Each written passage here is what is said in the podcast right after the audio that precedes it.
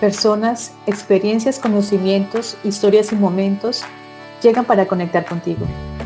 En Yascua no solo queremos llevar alimento que nutra tu cuerpo, también queremos ser un canal para que puedas nutrir tu mente y tu alma.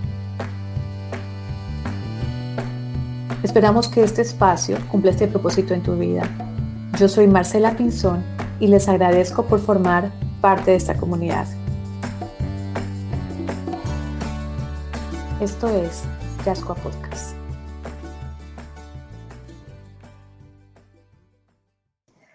Alberto Neisberg es ingeniero industrial, inventor, diseñador, creativo y emprendedor.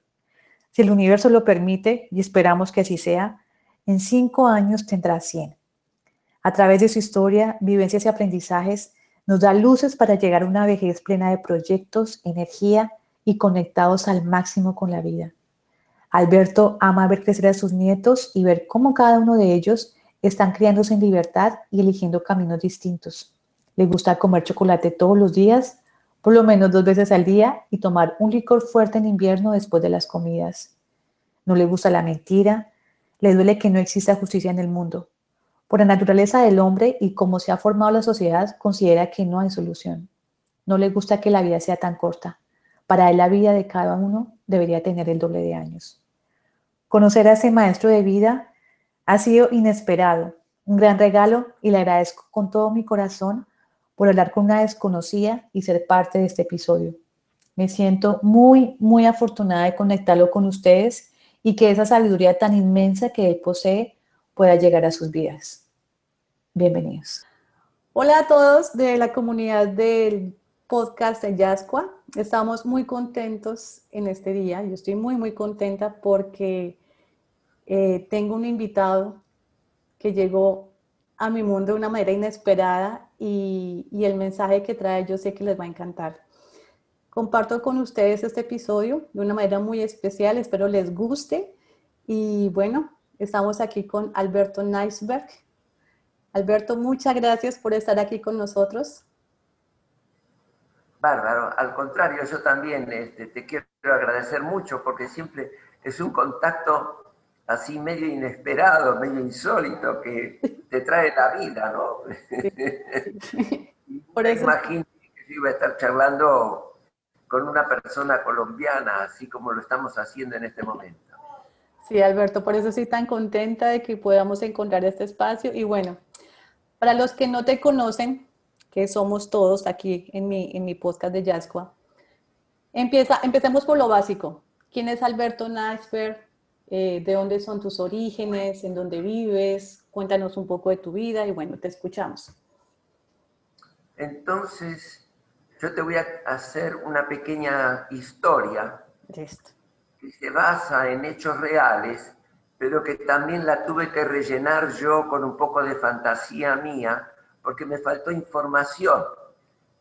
Entonces te voy a llevar de la mano al año 1905 en una aldea de Ucrania donde estaban reunidas, reunida la familia Neisberg, que en ese momento estaba integrada por mi abuelo David, su mujer Sara y tres hijos.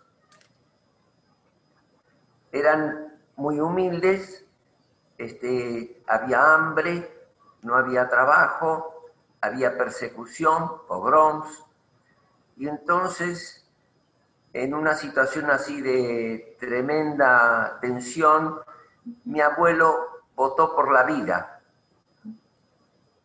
Se lo propuso a su mujer y con su mujer y tres hijos empezó una trayectoria que yo calculo que tiene que haber terminado en Hamburgo, donde salían los barcos que venían a América.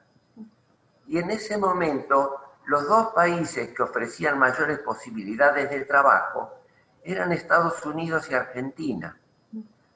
Pero el tema era que vos llegabas a Hamburgo y no podías tomar, elegir y decir yo quiero, nada, tenías que, que comprar el boleto que más pudieras acceder. Y entonces ellos tomaron un barco que vino a la Argentina. Y entonces sucede algo que para mí es eh, es un poco el motor de mi vida, yo te podría decir.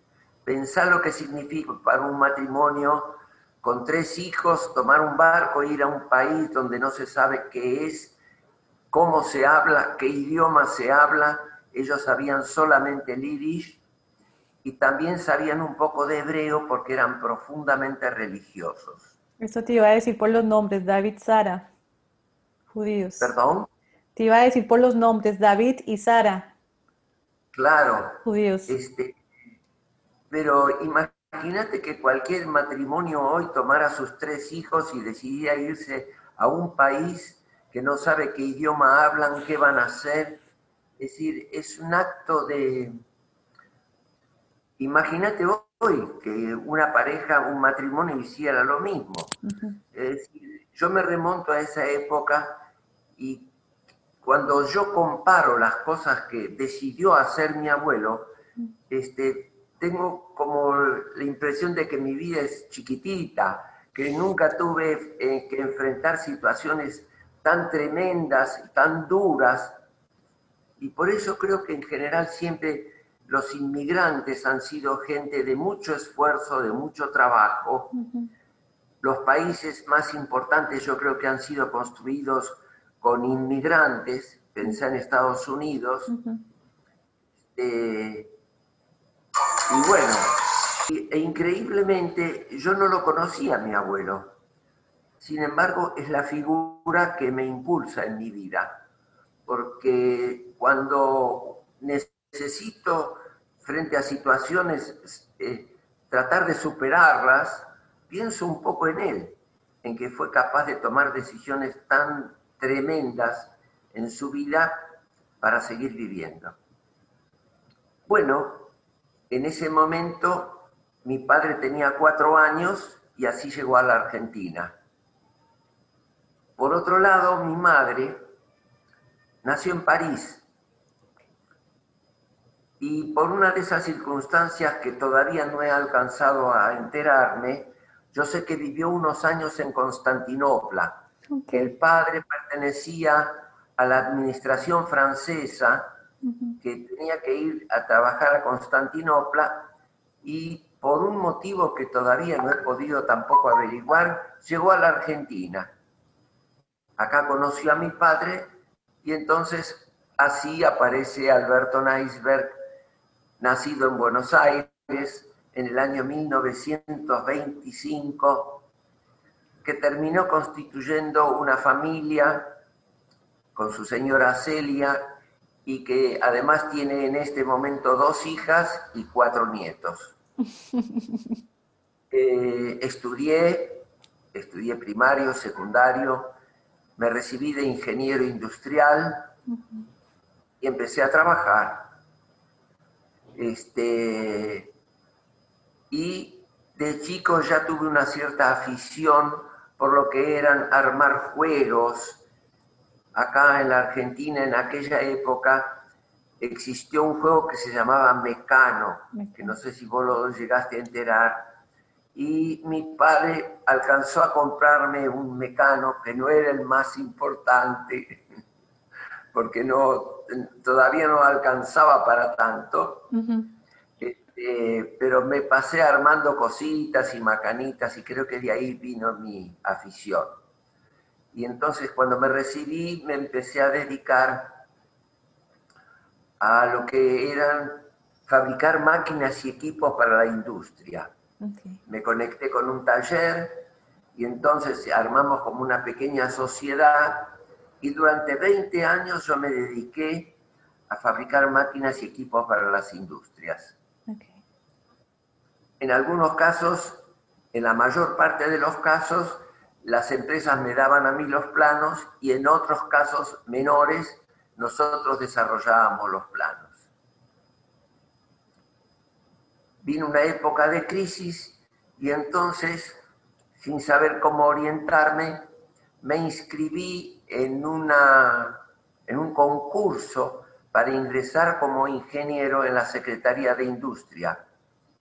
Y fui seleccionado y ahí integré un, grupo, me tocó, de cinco personas que se dedicaron a analizar proyectos en el sector de celulosa y papel. Y entonces empecé a, especializarme en el tema de celulosa y papel. Y aprendí mucho, aprendí mucho, soy una persona sumamente curiosa, mm. este, de manera que lo que normalmente es la administración pública, que es un refugio de gente que no trabaja tanto y que no aprende tanto, este, yo hice una carrera técnica muy linda, este, me enriquecí mucho, conocí el país, tuve que viajar y, ver industrias, y también tuve la posibilidad de ir al extranjero porque participé en, eh, en la licitación que creó eh, una empresa aquí muy importante que se llama Papel del Tucumán. Papel del Tucumán fue la primera fábrica de papel para diario a partir de bagazo de azúcar. Y eso fue técnicamente una pequeña revolución. Simplemente te lo comento para que tengas una idea de que este, siento como que me he enriquecido mucho, a pesar de ser un lugar que por lo general la administración pública no es un ambiente donde se aprenda mucho. Y después me, tuve que jubilar, me jubilaron en el año 1990. Así que ya llevo 30 años de jubilado.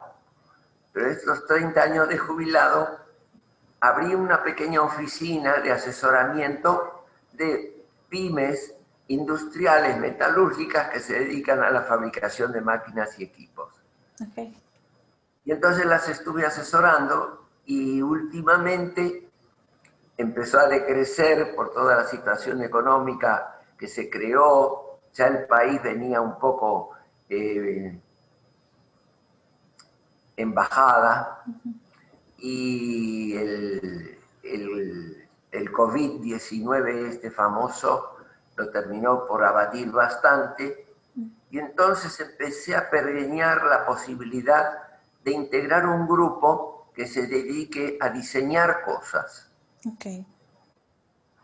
En general, objetos con la posibilidad de ver si hay un campo donde se puedan fabricar cosas que ayuden a los longevos. Que yo los llamo poligenarios.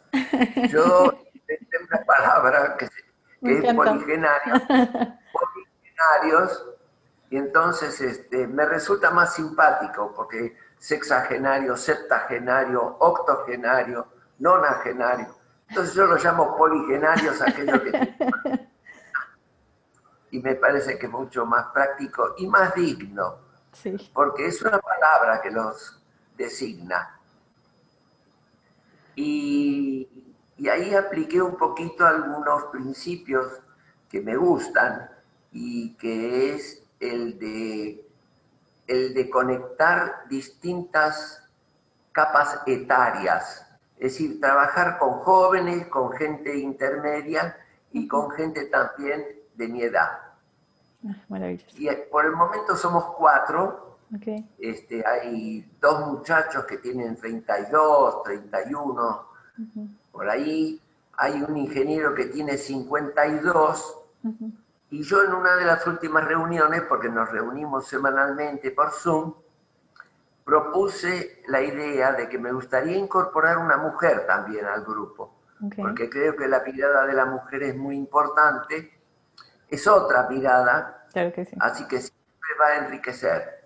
Y entonces en este momento, entre comillas, estamos buscando una mujer que le guste esta idea de desarrollar cosas. No, maravilloso. Alberto, volvamos un poquito al origen.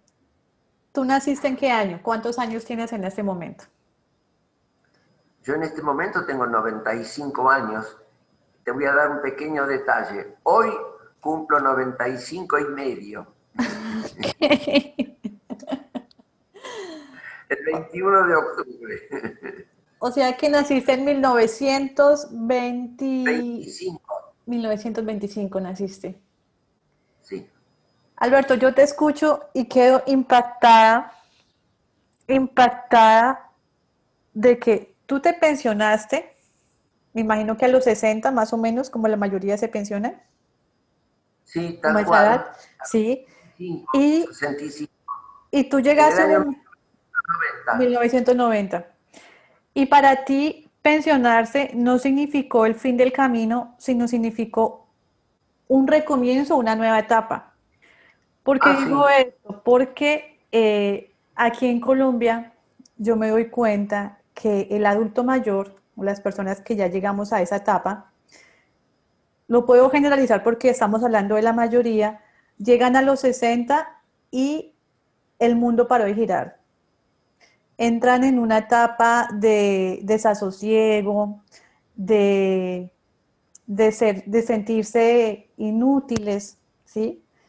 Y eh, empiezan muchas enfermedades, empiezan muchos problemas de salud mental, empiezan muchos enojos, ¿sí?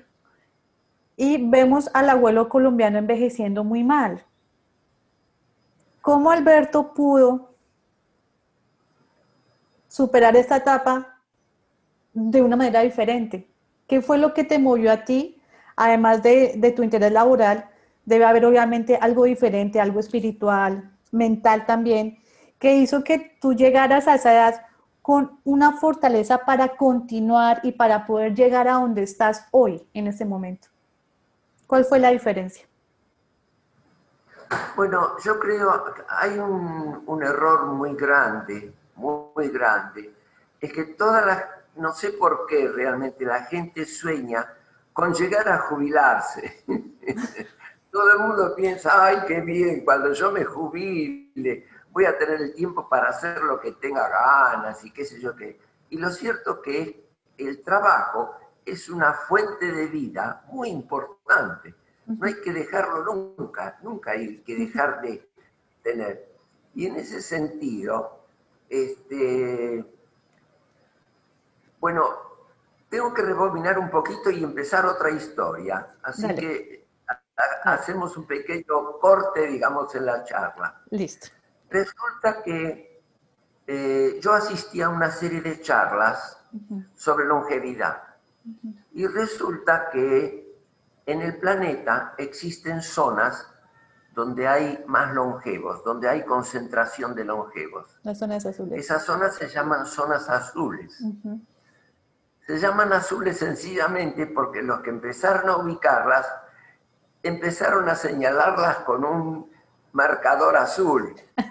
Y entonces les quedó la idea de que eso se llamaban zonas azules. Las zonas azules son cinco, las más importantes, porque después se empezaron a descubrir algunas que otras más también. Por ejemplo, la de Vilcabamba en Ecuador es una zona azul que no está dentro de las famosas. Pero lo, entonces, ¿qué hice yo con mi mentalidad de ingeniero? Hice un cuadrito puse las cinco zonas azules y dije, vamos a ver por qué se caracteriza cada una de ellas o por qué ahí hay longevos. Y la que más me impactó, porque me pareció que me abrió la cabeza también, fueron los japoneses, que tienen una cultura milenaria, de esas que uno no alcanza realmente a valorar en su magnitud, por lo milenaria que es y por lo sabia que es. Entonces, en particular en Japón están las islas de Okinawa, que es donde se concentran los mayores longevos. Y entonces si vos vas a Okinawa, te dicen que vos tenés que tener dos cosas para ser longevo. Tenés que tener un ikigai y un moai. ¿Qué es esto? El ikigai es un proyecto. Es decir, la vida está conformada por proyectos chiquitos, medianos, grandes, ¿sí? Que te permiten ir, si vos alcanzás a uno, bueno, arrancas con otro, arrancas con otro. Esos proyectos no tienen que ser construir un puente o, algo así. Pueden ser cosas chiquititas que te gratifiquen. Y los japoneses te dicen que ese proyecto lo tenés que buscar dentro tuyo, que sea lo que más te guste hacer. Y entonces tiene que reunir cuatro condiciones. Que te guste, que estés capacitado para hacerlo, que ganes plata con eso y que tenga una función social que mejore la vida de los otros. Es una idea bárbara. A mí me partió la cabeza. Sí, es increíble. Después, la otra condición es tener un Moai. ¿Y qué es un Moai? Un Moai es un grupo de cinco o seis personas, pueden ser no necesariamente esos números, ¿no?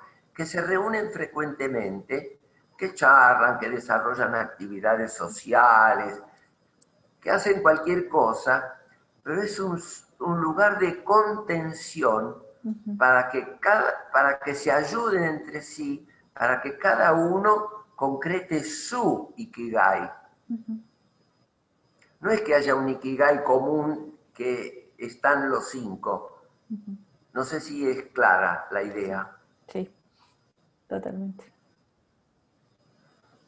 Y entonces, este, yo creo que eso explica, digamos, lo que es tener una disposición en la vida para ir teniendo proyectos chiquititos. Eh, de repente hay personas que quieren tener, plantar una pequeña huerta. Hay personas que les gusta la música. Eh, entonces juntan música de una época. Hay gente que le gusta la ópera.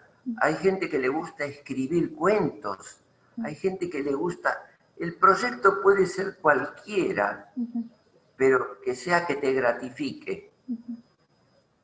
Es decir, vos cuando fabricás pan, estás haciendo algo que íntimamente te encanta hacer, que es útil a, la sociedad, con lo cual ganás plata y te has capacitado para hacerlo. Vos cumplís con las cuatro condiciones del Ikigai.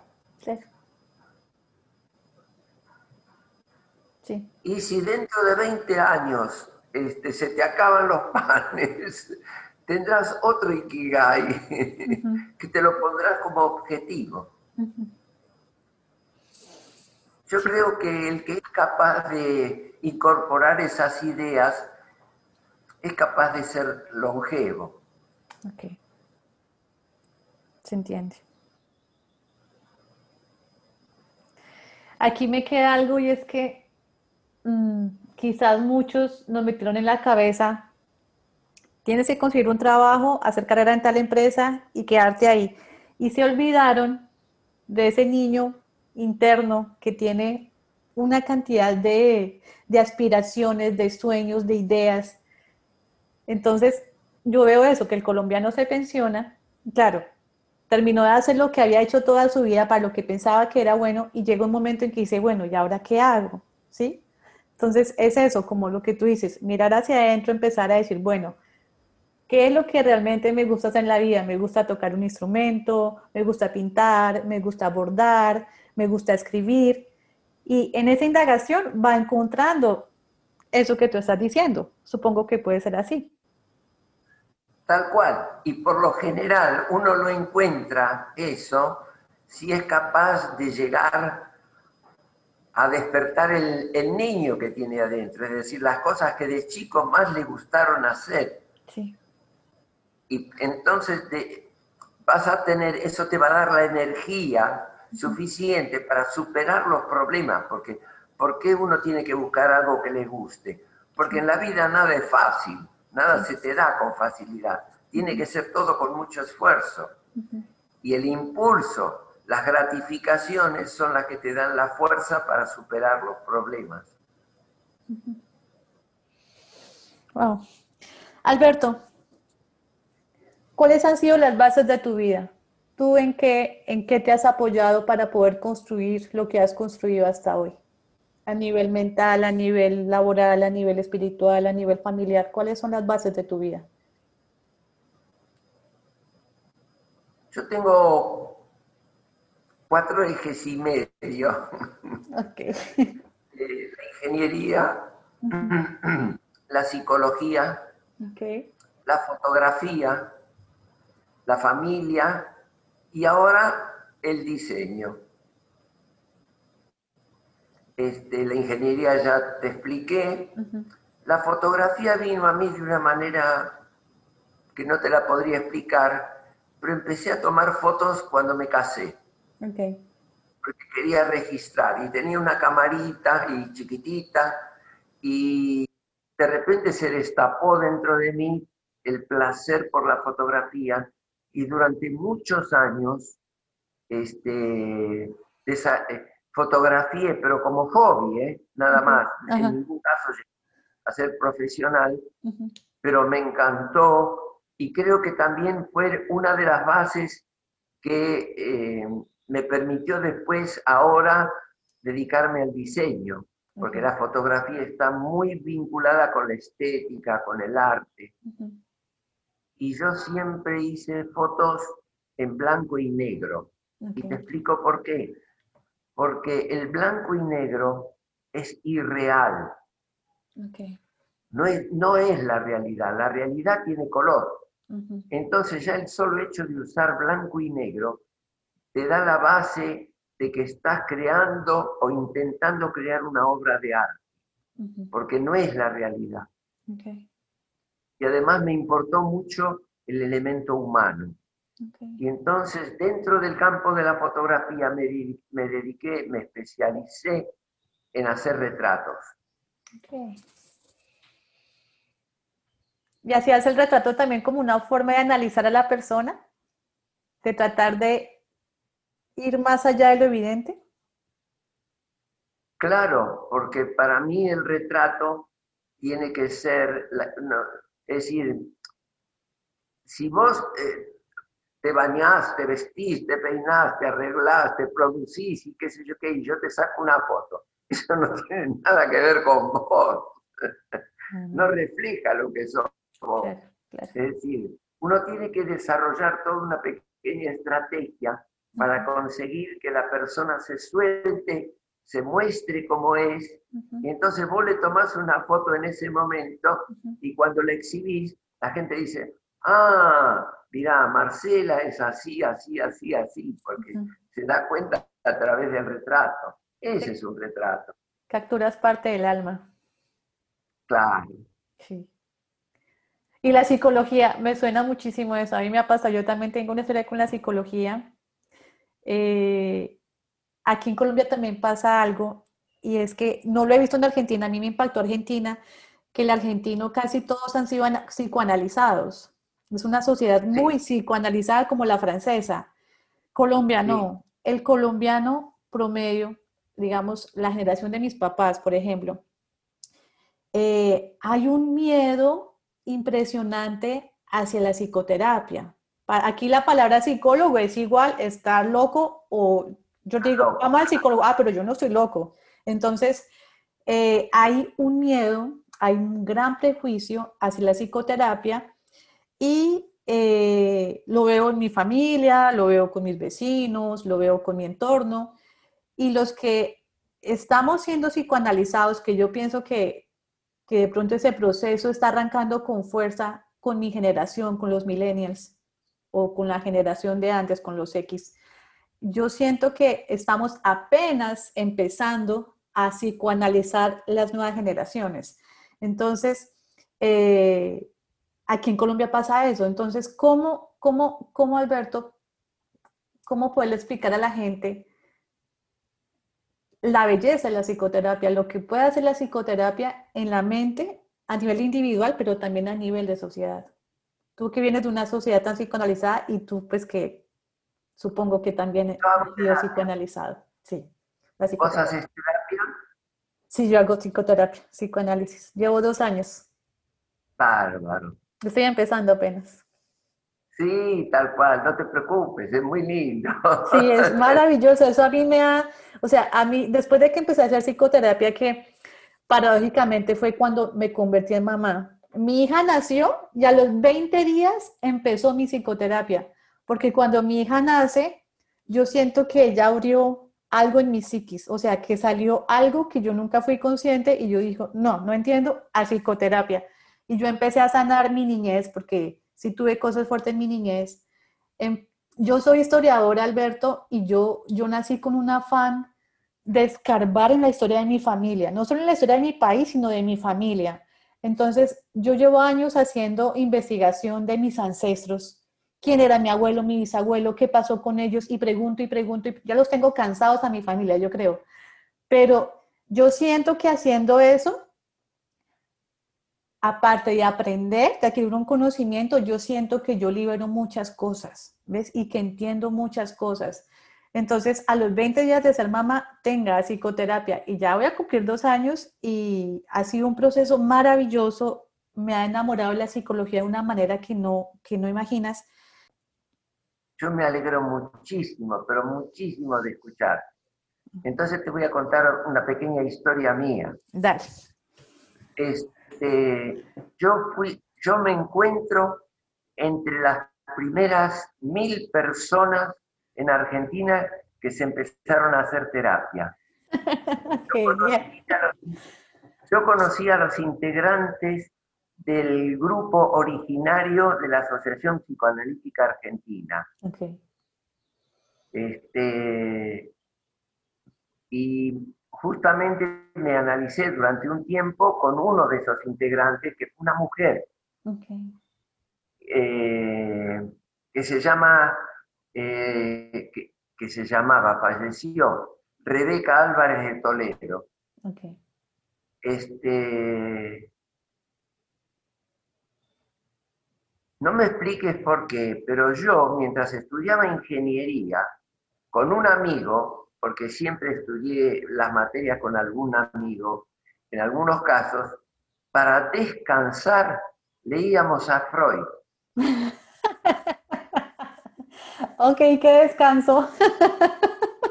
No me preguntes por qué, pero con, la mente de ingeniero yo quería saber cuáles eran los mecanismos que estaban detrás de, de, las, eh, de mis conductas. ¿Sí? Porque era una cuestión, digamos, de ingeniería para mí. Claro, sí, sí, si yo funciono de esta manera, adentro tiene que haber algún engranaje que me haga funcionar así.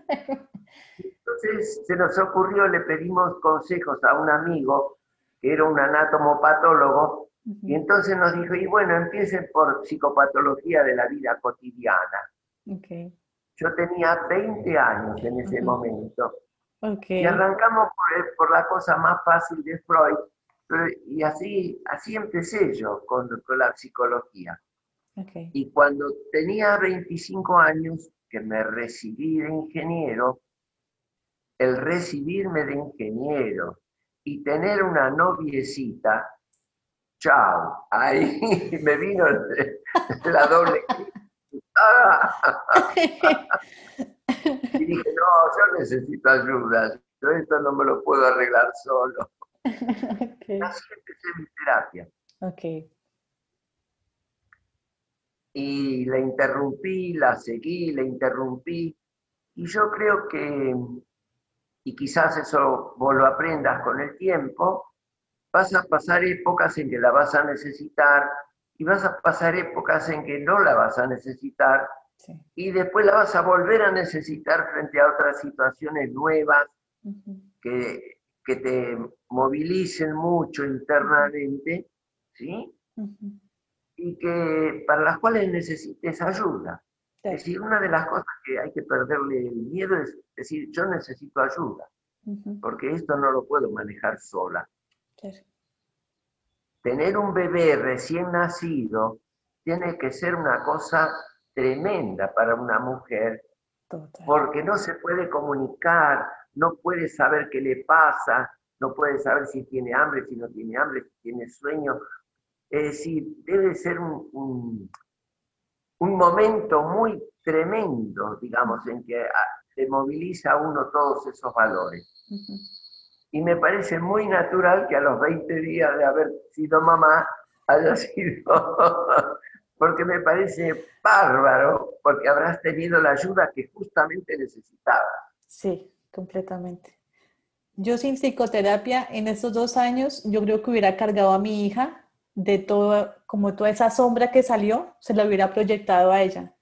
Y estos dos años, yo siento que ella ha seguido su camino solita y yo aparte, ya ella ha estado liberada de lo que salió, porque yo sí sentí que salió un enojo grande con mis papás, eh, salió una niña interna enojada, claro, lo hubiera proyectado en ella, de pronto, no sé, en una pataleta pegándole, ¿sí me entiendes? Haciendo cosas que de pronto inconscientemente yo no era capaz de, de controlar.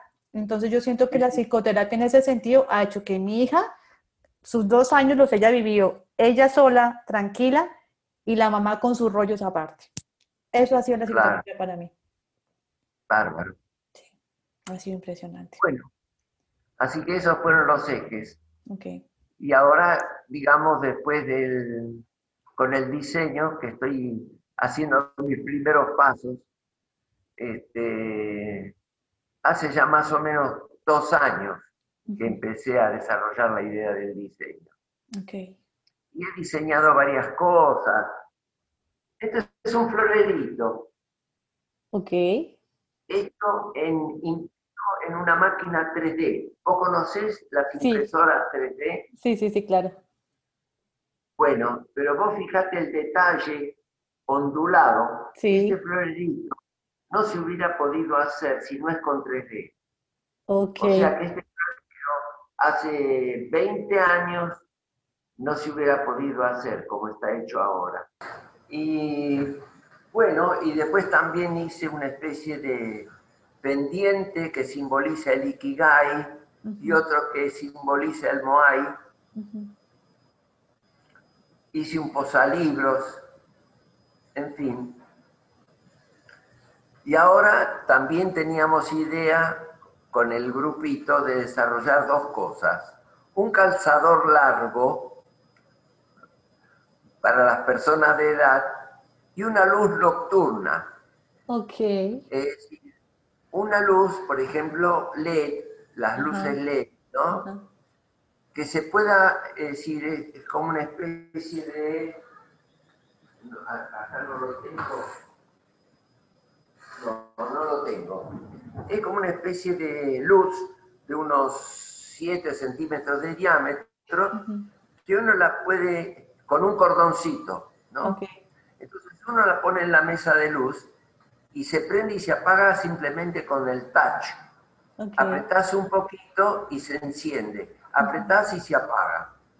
Entonces la tenés ahí en la mesita de luz la agarrás, la, eh, la, podés agarrar en la oscuridad, te la colgás, la prendés y tenés disponible las dos manos para poder caminar por la casa, evitar zócalos, escalones, qué sé yo, un montón de problemas, ¿no?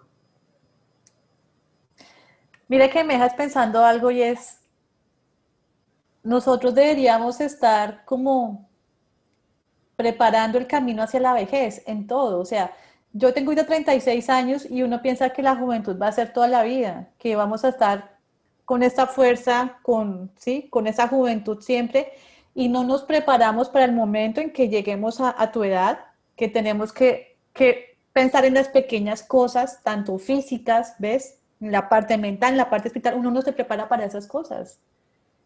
Es, es, es paradójico, ¿no? Que no pensemos, bueno, que no pensemos, o sea, que no le demos importancia a la vejez en este momento. Una de las cosas que me hiciste asociar, uh -huh. ¿sí? Es que, por ejemplo, las casas en donde uno vive no están preparadas para la gente de cierta edad, para los poligenarios. Por ejemplo, eh, los, eh, los andadores, uh -huh. lo, las sillas de ruedas, no pasan por las puertas. Uy. Las puertas tendrían que ser más anchas. Más amplias. Por ejemplo, es decir, hay que construir casas pensando en que es que la medicina ahora te está ayudando a que puedas llegar a 100 años. Claro. Si tenés ciertas precauciones, Exacto. si comes bien, si comes sano, si haces algo de ejercicios, en fin. Pero hay que pensar en la parte práctica, lo que tú dices, por lo menos yo digo, ahorita que yo voy a, voy a invertir en vivienda, que quiero comprar mi primera casa o la quiero construir, o sea, construir mi casa pensando también a futuro, entonces que tenga sus ramplas, que tenga un baño diseñado para, para el momento que, que, que, no me sirva el baño que tengo ahora, ¿sí? Lo de las luces que tú dices, o sea, dejar como todo listo y eso aplicarlo a todo, a las calles, a los sitios donde nos movemos, que todo esté tan práctico para que cualquier persona se pueda movilizar. Aquí en Colombia pasa eso. Colombia es un país que no es para ancianos. Las calles no son para ancianos, no hay ramplas. Acá es normal ver al viejito que se cae, da tres vueltas en el piso ahí en la esquina. ¿Ves? No están diseñadas para las personas adultas. y la cuestión es que para allá vamos todos. Pero tenemos quizás un poquito más de conciencia, un poquito. Sí, es algo que de verdad preocupa. No, hay ningún edificio donde vos puedas llevar una silla de ruedas. Mm. Apenas si se obliga a los edificios a tener en la entrada un plano inclinado para que puedan subirse las sillas de ruedas. Sí. Y es preocupante porque se viene un, un periodo que la mayoría de la población va a estar casi toda longeva, o sea, vamos a estar ante un periodo de longevidad muy, muy fuerte y no estamos preparados en ningún aspecto para ofrecerle las condiciones a esta generación. Yo creo, que una de las cosas, entre tantas, ¿no? Que al discriminar a los poligenarios, realmente están rechazando todas las cosas que va a haber que tener en cuenta cuando en toda la humanidad haya muchos más poligenarios que ahora. Claro que sí. Y es lo que la medicina lo está indicando, ¿te das cuenta? Sí, sí. Alberto, tú tienes 95 años, yo digo, wow, estamos viviendo ahorita un periodo súper difícil para la humanidad con todo esto de la pandemia. Pero digamos, no es comparado a lo que tú ya has pasado. Tú pasaste la Segunda Guerra Mundial, pasaste Gran Depresión, pasaste, pasaste muchas cosas que, que, ha sido la historia de la humanidad en estos años. ¿Cómo, ¿Cómo has hecho tú para no perder la fe y para poder continuar con esas ganas ante la vida? Porque en este momento, eh, por lo menos lo que he leído, eh, a nivel mental, esa situación ha afectado mucho, especialmente a los jóvenes, a las nuevas generaciones. Se pierde la fe en el futuro, se pierde la fe ante la vida, aumentado el índice de suicidios. Entonces, tú que ya has pasado por tantas crisis, ¿sí? Has pasado por, por tantas convulsiones en el mundo, ¿cómo haces o cómo hiciste para poder mantenerte firme ante la vida? Bueno, mira, yo creo una cosa. Mm. Yo creo que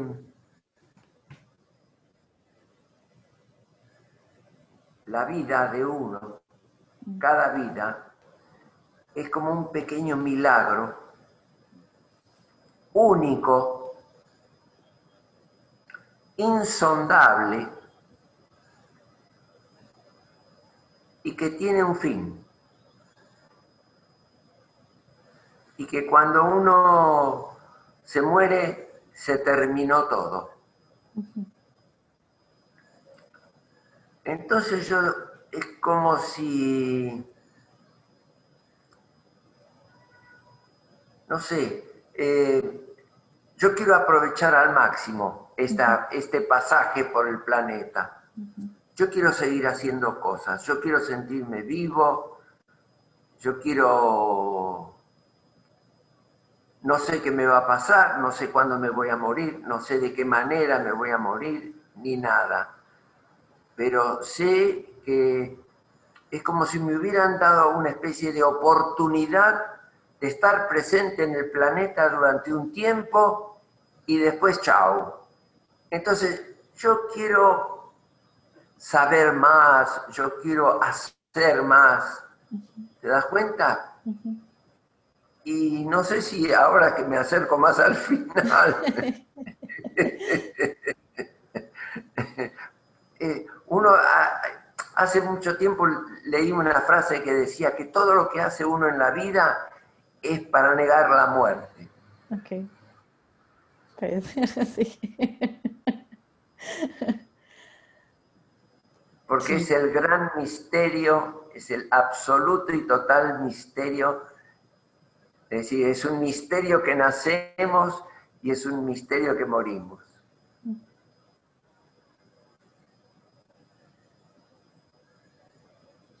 Sí. Algo que, que, me llama la atención contigo es que no sé por qué los jóvenes nos desconectamos de esta sabiduría que ustedes tienen para ofrecernos. O sea, no sé en qué momento se dio ese cambio tan drástico. Yo sé que aquí en Colombia, como venimos de una cultura indígena, eso fue muy marcado, pero también se olvidó. Y digo, nos estamos perdiendo luz, nos estamos perdiendo información, nos estamos perdiendo, ya tú tienes un camino trazado, ¿sí? Como diciendo, bueno, yo hice esto, sigue por acá. Nos estamos perdiendo esa sabiduría. ¿Qué mensajes tienes para los jóvenes que te están escuchando, que todavía tienen, bueno, esperemos tengan mucho camino por recorrer y que tengan a sus abuelos vivos o vecinos de edad? ¿Qué mensaje le das a ellos para que puedan conectar con esa sabiduría que ustedes tienen para darnos?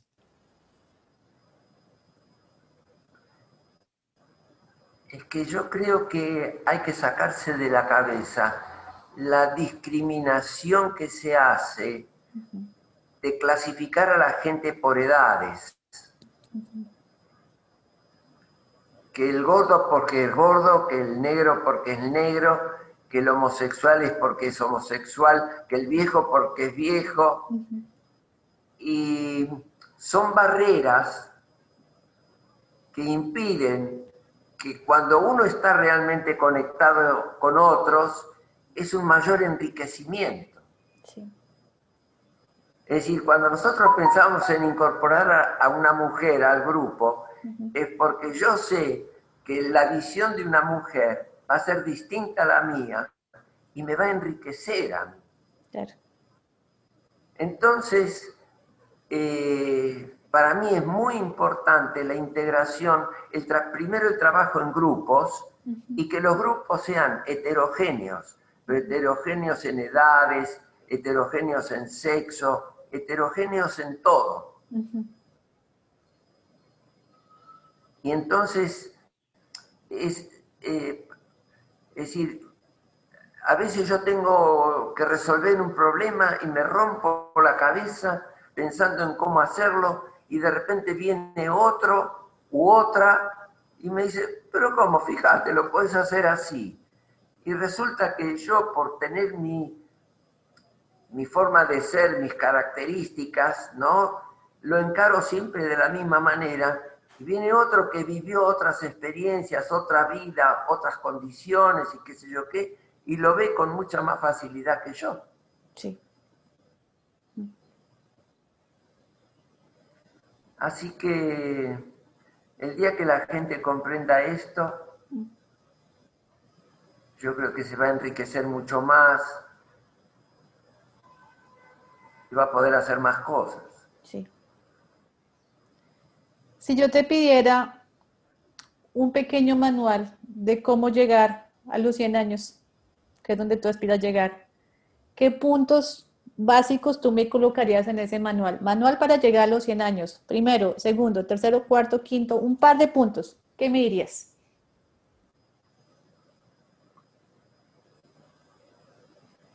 Primero, hacer algún tipo de ejercicio, porque el físico hay que mantenerlo activo. Puede ser caminar solamente. ¿eh? Eh, una de las zonas azules está en los Estados Unidos, en California, y la gente lo único que hace es caminar. Y los chicos están obligados a ir a la escuela caminando. O sea que con caminar alcanza. La Organización Mundial de la Salud te dice que con 150 minutos por semana alcanza. O sea que si vos caminás 20 minutos todos los días, ya tenés cumplida, digamos, la parte física. Listo. En la parte de alimenticia, bueno, uno sabe ya de memoria comer un poco de verdura comer un poco de frutas, este, no comer tanta carne, este, en fin, no, no hacer desvíos así, no comer asado todos los días, en fin, ¿no? Sí. Son cosas así elementales, que, intuitivas, ¿te das cuenta? Sí, estas son dos. sí. Tres, mantener vínculos sociales, Ok, es decir, y vincularse con todas las generaciones. ok, La soledad enferma. sí. Las personas solas terminan por, no te digo que es un autismo, ¿no? Pero se quedan como aisladas y se enferman. Sí. Así que mantener los vínculos sociales, pero con todos, ¿no? ok, Después tener un ikigai, tener un proyecto que cumpla todas esas condiciones. Cuidar la casa, es decir, con, la- con las ideas que hemos nosotros conversado, de de repente pensar en que en la bañadera hay que poner una manija para agarrarse bien. No sé, estoy diciendo un simple ejemplo, ¿no? Sí, sí, sí, sí. Pero concebir la casa y prepararla para cuando uno sea más viejo y el físico no sea tan fuerte. Sí, Y tener un grupo de amigos. Yo creo que uno de los secretos, este, porque tu hija ya tiene dos años y ya empezó con su camino propio. Después se va a casar, se va, a formar su familia, ¿sí? se va a ir alejando. eh, tus padres, por otro lado, van a fallecer en algún momento. Y la capa que va a acompañarte en la vida, a lo largo de tu vida, son tus amigos. claro. Sí, Entonces, tener buenos amigos, tener un buen moai, como dicen los japoneses, de cinco o seis, no tienen que ser más, pero que formen como una especie de unidad que se ayude, que se comprenda, que se entienda, que se acompañe en las situaciones de la vida. Listo. Creo que con eso Es súper Manuel. Lo voy a imprimir. Me encantó. Alberto, eh, un mensaje para los que te están escuchando, que no te conocen. Eso lo, lo he dicho últimamente en estos podcasts por la situación que estamos viviendo. Estamos ante un futuro que no conocemos, ¿sí? No sabemos qué va a pasar con esto de la vacuna. Eh, estamos pasando, digamos, acá en Colombia, supongo que en Argentina también, una situación social fuerte, de desempleo, de muchas pérdidas humanas, de mucho dolor. Entonces hay como un vacío muy grande y una desesperanza muy grande ante lo que viene. ¿Qué tienes para decir a estas personas que de pronto están pasando por una prueba muy grande y que no saben cómo enfrentar lo que viene? A partir de tu propia vida, tu propia experiencia, ¿qué mensaje tiene para ellos? Es difícil, Sí. porque cuando yo empecé a adquirir la verdadera dimensión que tenía el COVID en el planeta, yo llegué a una conclusión un poquito dramática, pero real. Es decir, por lo general uno vive, vive, vive, vive, y llega un, un día en que se muere, Sí. ¿sí? Pero esta vez pasó algo paralizante. Sí. La muerte vino a nosotros, y no solo a nosotros, sino a todos nosotros, de golpe. Y es algo que tiene que conmovernos a todos y hacernos muchos interrogantes. Lamentablemente hoy no tenemos la más mínima respuesta a las cosas. La incertidumbre es total, no se sabe cuándo va a venir la vacuna, no se sabe si la vacuna va a inmunizar por tres meses, por tres años, Sí. por dos siglos, por nada. En este momento se están, eh, afortunadamente después de todo, por primera vez en la historia del planeta, todo el conocimiento médico-tecnológico se ha volcado a desarrollar una vacuna de una manera que nunca en la historia se puso tanta energía para conseguirlo. Pero tenemos que esperar, porque hay una segunda ola que en Europa es muy fuerte. Hay países que ya tienen una tercera ola, como Irán, ¿sí? Así que todavía nadie sabe nada hay que hacerse fuerte. Hay que pensar que la vida es única y de todos modos tenemos que buscarle cada uno dentro de nuestras posibilidades qué es lo que mejor podemos hacer, seguir haciendo. Exacto. Sí. Alberto, yo creo que podemos parar acá para no hacerlo tan largo para los oyentes. Y de veras que te agradezco mucho por esta conversación tan bonita, tan profunda. Ha sido muy, muy valioso poderte escuchar, poder conectar. Eh, para los que quieran entrar en contacto contigo, ¿cómo te pueden encontrar por redes? ¿Cómo te estás moviendo? ¿Cómo estás teniendo contacto con las personas que están llegando a tu mundo? No, no, no. No, para mí todo esto es como una pequeña revolución, ¿sí? algo nuevo. Este, las redes no me atraen mucho, son demasiado virtuales. A mí me encanta la, por lo menos el Zoom de más cercano, sí, claro, es más cercano. Este, no sé, yo tengo mi correo nada más que no sé si vos lo tenés. Sí, ahorita me lo das. Igual para los que quieran escuchar Alberto, eh, este no es el primer podcast ni entrevista que le está dando. Ya hay varias entrevistas por internet, entonces igual yo publico el nombre de él, lo pueden buscar. De veras que es maravilloso poder compartir contigo, Alberto.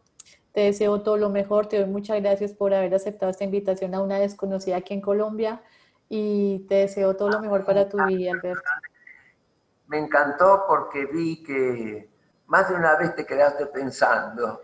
Sí, claro, sí, Es que ese tipo de conversaciones es para que uno esté frente a frente porque son, son demasiado, me tocan mucho muchas cosas. Entonces me causa mucha reflexión este tipo de, de, conversaciones. Me encanta. Sí, yo veo que unas cuantas ideas por lo menos te llegaron. Sí, claro que sí, Alberto. Entonces, nada, te deseo todo lo mejor y muchísimas gracias. Ahí apareció el fotógrafo de retratos. Me sacaste parte de mi alma, de verdad. Sí. Alberto, muchas gracias por esta invitación. Fue maravilloso este, este, este episodio. Me alegro mucho. Este, es muy lindo comunicarse. Sí, señor. Sí, señor. Así que es muy gratificante, es muy cálido este, es enriquecedor. Así que lo hemos vivido nosotros en este momento. Gracias. si te ha gustado este podcast, compártelo. Puede que a esa persona que tienes en mente también le sirva.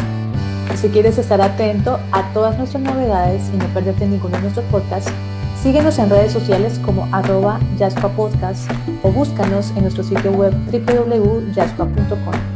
Gracias por compartir este espacio con nosotros. Bendiciones.